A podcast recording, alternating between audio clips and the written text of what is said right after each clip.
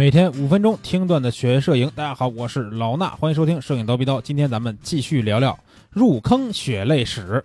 上一次我说到啊，入了全画幅，对吧？五 D 二加二四七零已经到手了，加上我的五零 D 以及我的五零一点八和幺七四零，我现在有两机三镜。少说了一点，我当时在买五这个五 D 二和二四七零二点八的时候，还多买了一个东西，什么呀？一个闪光灯啊。虽然我完全不知道这个东西到时候能干嘛，但是呢，我看人家呀都搭着一个，我就也买了一个。什么型号呢？应该是五八零 E 叉二。啊，这么一个型号，因为当时我记得佳能这闪灯啊有两个，一个是五八零，一个是四三零。四三零呢小一点，五八零大一点。我说那就买个大一点的吧，对吧？反正这玩意儿以后没准有用，然后就买了一个。买完这东西以后啊，那会儿呢其实就觉得有点飘了，对吧？你说我拿着全画幅两个机器，我再花三十块钱去参加群拍活动，那是不是有点掉价了？当然也会去，因为那会儿跟论坛里边的那些朋友玩的很好，有时候就会去当这种，比如说跟志愿者似的，对吧？就也不一定要交钱，但是呢，要分负责这个分队，然后去帮着大家去组织一下啊，然后帮着大家去打打板子，对吧？你也不一定在拍什么照了，就是去跟这个朋友们去见面聊天的每个周末。所以呢，那会儿啊就想，哎，干点什么呀？然后呢，在论坛里边朋友的怂恿下去了一个神奇的地方，什么呀？北京车展。在这个车展上面啊，还可以试试我新买的闪光灯，对吧？抱着这种思想呢，我们就去了北京车展。那会儿的北京车展啊，说实话啊，也挺火的，人也不少。在顺义那边啊，国北京国际展车展览厅吧，那叫还是什么的展览馆啊。然后那那里边有很多大厅，然后里边很多的车，除了很多的车以外，还有很多的姑娘啊。这个车展里边的姑娘呀，那可跟我们群拍活动的姑娘不一样啊。群拍活动的姑娘，顶多是一些。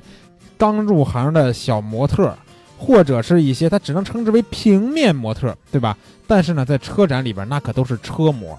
车模你要注意啊，车模它有些是属于 T 台模特，也就是属于大模的那种范畴。它跟一些可爱类型的平面模特是两个概念。也不说谁高谁低，但是你没有见过，你没拍过那种类型啊，对吧？所以呢，到了车展以后，发现我去，这地儿太爽了。啊，真的爽，就你。挨挨家挨户的啊，那会儿根本都不看车，不看车，看什么车根本都不看，就是上各家的这个车展等这个这个展台的女士们出来以后啊，去拍这些模特，然后呢。拍一天不过瘾，去两天；拍两天不过瘾，去三天啊！当然后来我也是参加了多届这个北京国际车展啊，然后后来认识了一些这个模特呀，然后还有一些做礼仪的小姑娘啊，在那块儿工作什么的，然后每天都要去转一圈转一圈的。那会儿真的是我记得啊，在第一次还是第二次我去车展的时候，真的是每天在里边根本都不想出来。为什么？因为你觉得你拍不完，对吧？它展厅太多，姑娘太多，你就拍不全这些妹子。然后呢，拍不全这些妹子呢，你又觉得说第二天我还得去，对吧？我记得那会儿特别有意思，车展里边呢，你进去呢你就别出来，因为你进去出来以后那个票好像就不好使了。所以呢，你在里边吃饭，在里边吃饭呢有什么？有一个盒饭啊，一到中午的时候，咔咔咔都人都出去吃去。我记得好像是二十块钱一盒，就是那种打包的那种盒饭，里边几个小菜，然后有个卤蛋，一盒一盒饭那个，吃了好几天啊。每年车展的时候得吃好几天。然后呢，在那里边拍啊，那家伙走的那叫一个累啊，因为他的车展展厅特别多，你还得大概记一下，因为你第一次去呢肯定是瞎拍，后来去的时候呢，你就得想啊，这个展厅这几个模特对吧？可能你比如说啊，A 展厅里边的 A 品牌对吧？比如说大众，他先出来的五个模特里边，你可能在他出来展示表演的这个里这一时间段里边，这五个模特你可能只能拍一两个啊，拍出来比较好看的照片，然后呢？有三个你没拍着，对吧？然后你就得记他们下一场是什么时候出来战车啊？然后呢，你就去别的品牌了，比如我去日产，去日产再拍呢，你也是拍不全。所以那会儿你脑子里边还得有大概一个流程图，就说啊，我想的是这边有几个姑娘挺好看的，我没拍着。然后呢，我大概几点要过来？所以那会儿真的是在这几个 A B C D E F 那展厅里边来回来去的走。那一天的这个行走呀，那会儿也就是没有计步器。如果有计步器的话，我估计不亚于现在咱们说快递员的那个每天的计步这个步数。然后呢，在这里边拍摄的时候啊，我这个闪灯就能发挥优势了，对吧？那因为这个展厅里边全是顶光，顶光不好看呀。你用自然光拍肯定不好看，所以呢，就把闪灯打开。然后呢，那会儿也是假模假式啊，虽然都不明白为什么，但是就冲着天打啊。其实那天有些天花板特别高，对吧？为什么那会儿不会用那个 M 档去调这个闪光灯参数，只会用 TTL。有时候你只给这个 TTL 的话，这照片感特别过，就过的就是没法看的那种。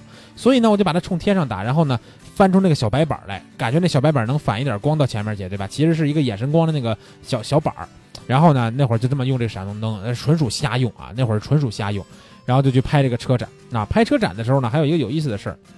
刚开始啊，我就是拍这个普通的模特，到后来两届的时候，突然有一届啊，我得知这个有一个平非常有名的平面模特会在今年的车展里边，当时在雪佛兰还是在哪个品牌我忘了，是每天会有这个出来的半个小时左右的表演啊，两三场。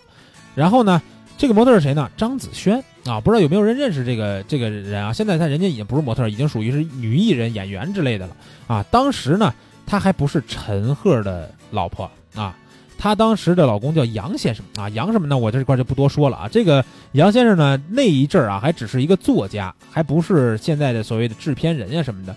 这个杨先生呢，正好是我一个大哥哥的同学。然后呢，从这儿呢，我就得知说，哎啊，张子萱会在这届车展上去。这个呃，在一个展台去演出，呃，也不叫演出吧，就是在那块站着让大家去拍照啊。然后呢，我就每一天我都去逮着这个张子萱拍，为什么呀？因为我觉得确实啊，说实话，确实比有些这个展台的这种车模要好看啊。毕竟人家是属于平面模特，对吧？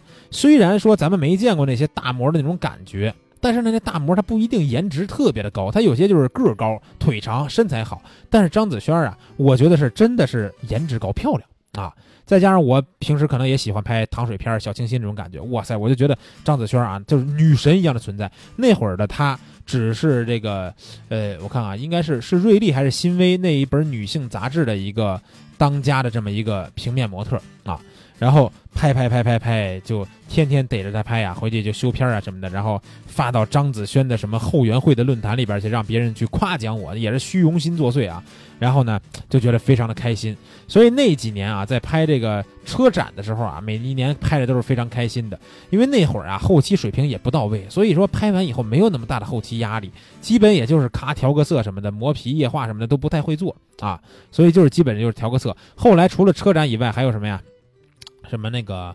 呃，在北京有一个叫网博会，网络游戏博览会，基本有点类似于上海的 China Joy，但是呢，整体质量没有 China Joy 高，规模没有 ChinaJoy 的这个规模大，但是呢，里边有非常多的萌妹子什么的啊。后来也去拍那个，然后呢，在这个期间呢，我不光啊是练习了一些这种现场拍摄的这个啊，就是初级的这种闪光灯的技能吧，加上一些曝光啊，然后构图啊什么东西。但是后来呢，我发现啊，不行，这么每天到处乱乱拍不行啊，所以呢，我就琢磨了一个新事儿啊，在自己家里边啊，去给他搭了一个影棚。至于这个影棚是怎么搭建的，我整个的思想是什么呢？咱们下一期再聊。